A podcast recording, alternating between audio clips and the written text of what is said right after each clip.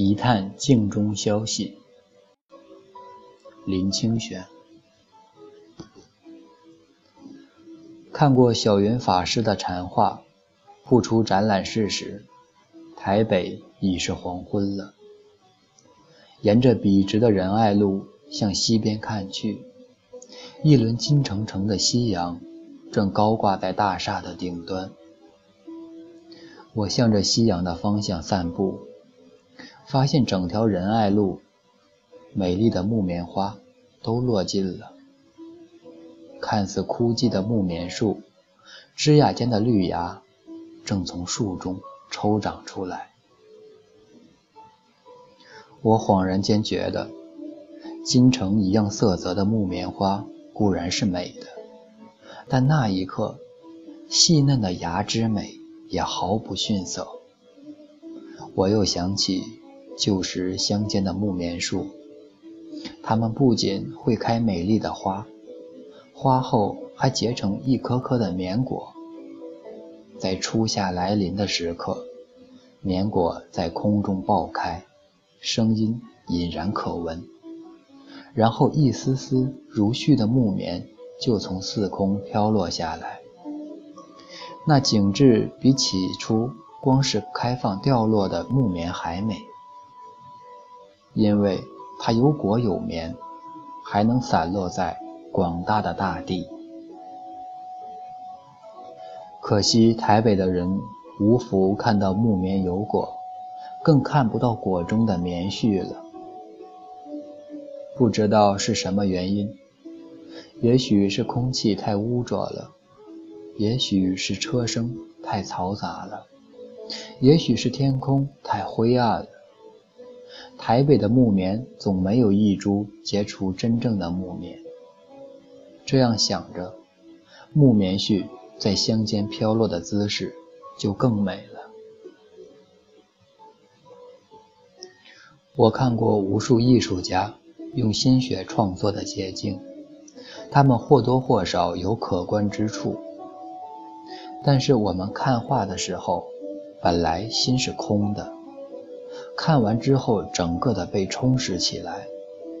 有时候心里被塞得完全没有空间，总要经过一段宁逸的时间，心里才平静下来。看小云法师的禅画，经验却是完全不同。那种感觉，仿佛是我们在深夜里读陶渊明。或者王维的田园诗，短短几笔，淡淡琢磨，不能激起心灵澎湃的情感，反而使我们的澎湃安静下来。它不是有东西塞进我们的心里，而是把本来充塞在我们心中的俗虑清洗了出去，就像暴雨后的山涧。溪水初始浑浊，在雨过天青之时，溪水整个的清澈，而山中的泥泞污秽也被清洗一空。在生活的奔忙里，我们的心仿佛被充塞的饱满了。这种饱满使我们遇树不见树，过林不见林。更不要说能静下来看看路边的小花小草了。欣赏过小云法师的禅画，它使我们饱满的心变成虚空，那虚空乃可以涵容，可以让大地穿梭，可以成为一片广阔的原野。小云法师有一幅画，画中一个细小的汉子挑着黄麻。穿出了一片乱墨飞舞的树林，在空白处写了这样几句：“本有黄麻三担重，如今只剩下一担，挑到一处放下来，正是身心自在。”正是描写那样的感觉，又到身心自在的感觉，非得把那最后一担也放下不可。也就是要做到，世界光如水月，心身皎若琉璃的境界。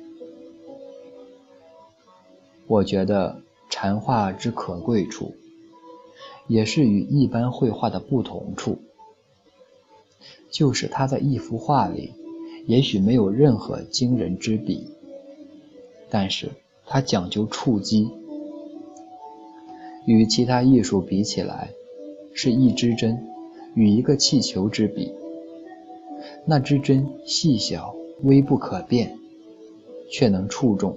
人的心灵之机，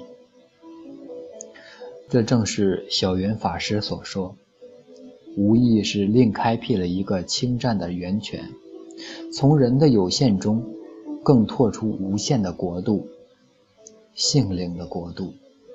礼教是人理范畴的贤邪，性灵是人自然放射的悲之光。那么。禅画所表现出的画面上的精神，可以说是留白，包括内容的留白和形式的留白，是在画面上，我们不能完全捕捉到作者的意愿。他往往留下一个线索，或许多线索，观者只能循线摸索，走到哪里算哪里了。也因于禅画有这样的特质，它在中国艺术中的影响是不可估量的。宋朝以前的文人画中，可以说多少具有一些禅意；而明代影响后世最大的两位画家，一是石涛，一是八大山人。他们的画非但禅静殊深，本身也皆是出家的和尚。历来论石涛者，都认为他的艺术无法，乃是截取了中国各派之法，独创我法。小小云法师谈到石涛，曾用了这样的比喻：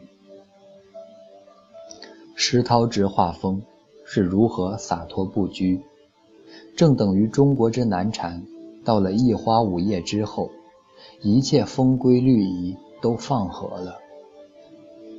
正是触到了这样的禅画之机，禅画之画是有法度的，但禅画之禅就无迹可寻了，完全要看道心的修行。道心何以修为？